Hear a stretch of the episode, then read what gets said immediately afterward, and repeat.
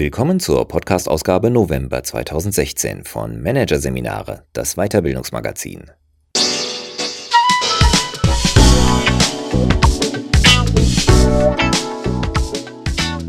Weitere Podcasts aus der aktuellen Ausgabe behandeln die Themen Lehren aus der Verhaltensforschung, die Naturgesetze der Führung und Umgang mit Niederlagen. Shit happens. Doch zunächst Appell für New Work. Erfüllung erlauben von Markus Feld. Homeoffice, flexible Arbeitszeiten, flache oder keine Hierarchien. Das sind die Schlagwörter der New Work-Diskussion. Was viele nicht wissen, bei dem Konzept der New Work geht es um mehr, viel mehr. Im Mittelpunkt steht die große Frage, wie Menschen eine Tätigkeit finden, die sie wirklich, wirklich tun wollen. Ein Aufruf zum Aufbruch in das wirkliche New Work. In der postmodernen Welt drängt für den Einzelnen immer stärker die Frage nach dem beruflichen Sinn, der beruflichen Erfüllung in den Vordergrund. Was sind meine persönlichen Stärken? Wie kann ich sie im Beruf am besten einsetzen? Gibt es so etwas wie den Traumberuf überhaupt? Die New Work-Bewegung hat sich diese berufliche Sinnsuche auf die Fahnen geschrieben und spricht von der Arbeit, die man wirklich, wirklich tun will. Jeder Mensch sollte die Möglichkeit haben, seine persönlichen Stärken zu entdecken, zu verfeinern und sie für den Beruf nutzbar zu machen. Erst dann kann man von einer größtmöglichen Passung von Mensch und Arbeit sprechen, von Arbeit als sinnstiftendem Element im Leben und der Gewissheit, einem Beruf zu folgen, den man eben wirklich, wirklich tun will. Anders als viele meinen, ist New Work keine neue Idee. Schon vor über 30 Jahren formierte sich in den USA eine Bewegung um den Philosophen Friedjof Bergmann, die sich mit modernen Arbeitsformen auseinandersetzte, mit dem Kapitalismus als Wirtschaftsform und mit zukunftsweisenden Technologien.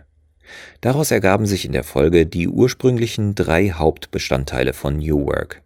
Eine intensive Kritik am Kapitalismus und am Lohnarbeitssystem, die Skizzierung einer Hightech-Selbstversorgung, bei der bis zu 80 Prozent aller Alltagsgüter dezentral und ressourcenschonend produziert werden, sowie das Verfolgen einer individuellen beruflichen Erfüllung.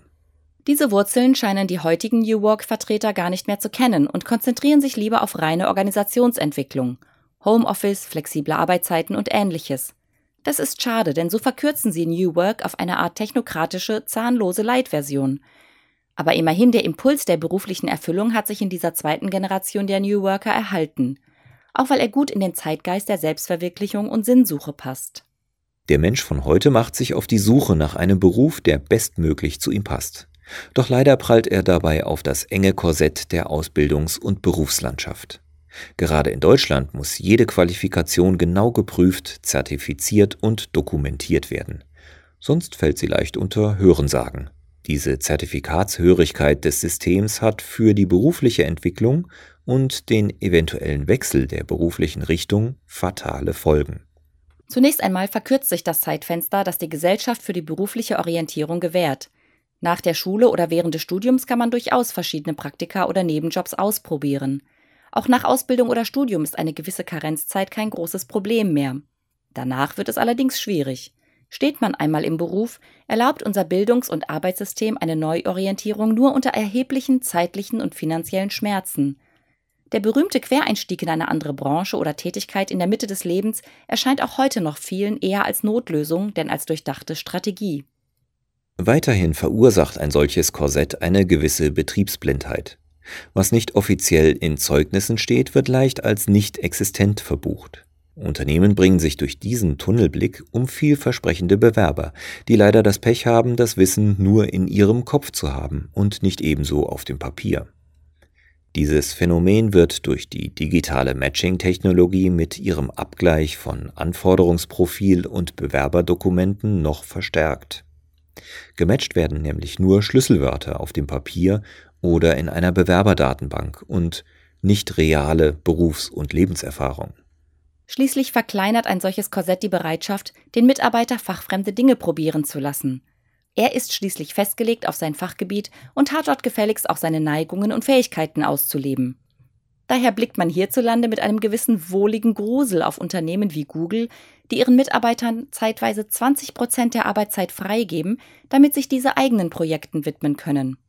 Im Land der DIN-Norm stößt eine derartige Ressourcenverschwendung schnell auf Kopfschütteln oder mildes Lächeln. bis eben jene Unternehmen ganze Branchen mit Geschäftsmodellen aufmischen, die vorher noch als undenkbar bzw. unrealisierbar galten, wie Google mit seinem autonomen Auto. New Work möchte dieses Korsett aufschnüren und den Menschen buchstäblich Luft zum Atmen und zur beruflichen Bewegung verschaffen. Denn es ist ein Irrtum zu glauben, man könne seinen Traumjob durch eine plötzliche Erleuchtung finden. Karriereberatung oder Aufenthalte im Zen-Kloster hin oder her. Die einmalige Wahl und das folgende Leben in beruflicher Erfüllung sind die rare Ausnahme. Tatsächlich ist die berufliche Bestimmung, wie der New Work-Begründer Friedhof Bergmann formuliert, ein Prozess mit vielen Anläufen und Umwegen, mit Misserfolgen und Neuorientierungen. Für diese Entwicklung braucht man zeitliche und finanzielle Ressourcen und ein gesellschaftliches Klima, das eine solche persönliche Entwicklung honoriert und nicht als unrealistische Spinnerei abtut. Wir schätzen Arbeit als wichtigen Teil unseres Lebens, als sinnstiftendes Element. Wollen wir diese Forderung aufrechterhalten, müssen wir dem Einzelnen auch die Möglichkeit geben, sich dieser Sinnfindung, dieser Reise auf dem eigenen beruflichen Weg zu stellen. Zeitlich, finanziell, organisatorisch. Hinzu kommt, dass Selbstverwirklichung im Beruf nicht nur eine Frage der seelischen Hygiene und des persönlichen Wohlbefindens ist. Die Wirtschaft sollte hier ihre ureigensten Interessen erkennen und unterstützen.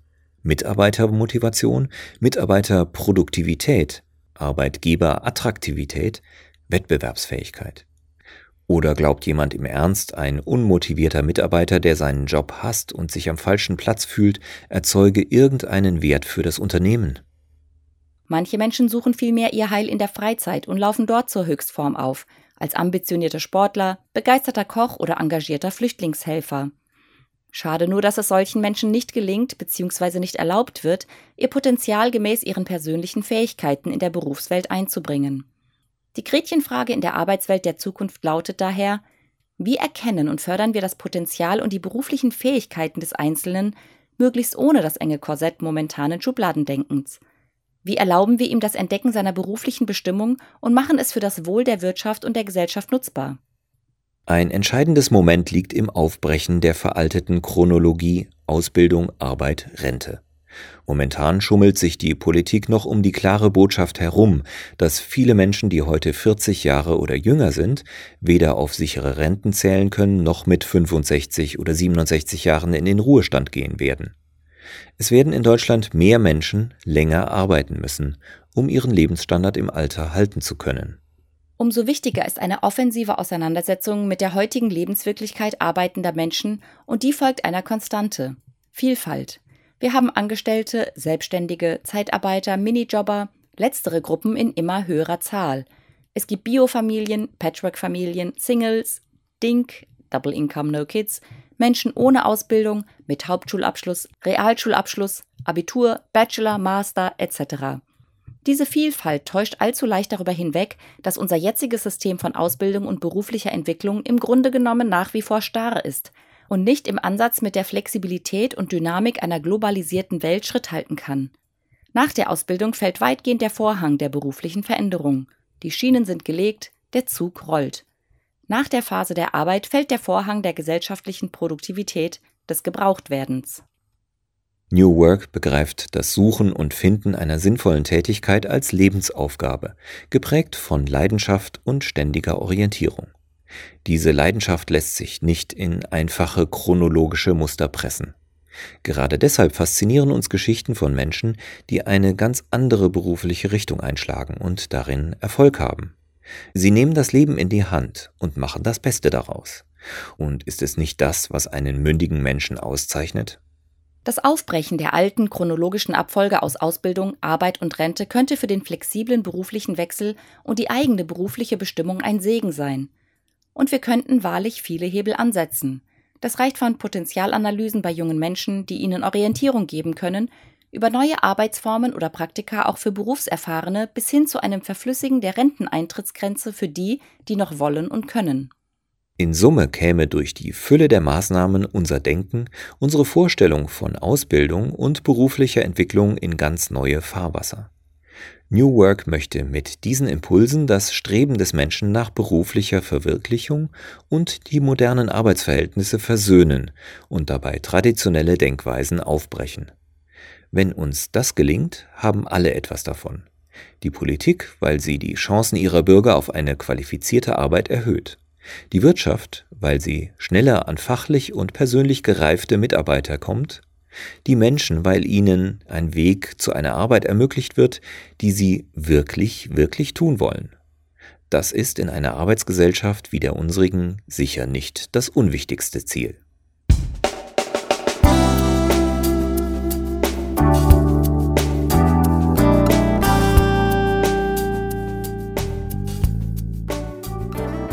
Sie hörten den Artikel Appell für New Work Erfüllung erlauben von Markus Fäth aus der Ausgabe November 2016 von Managerseminare, produziert von Voiceletter.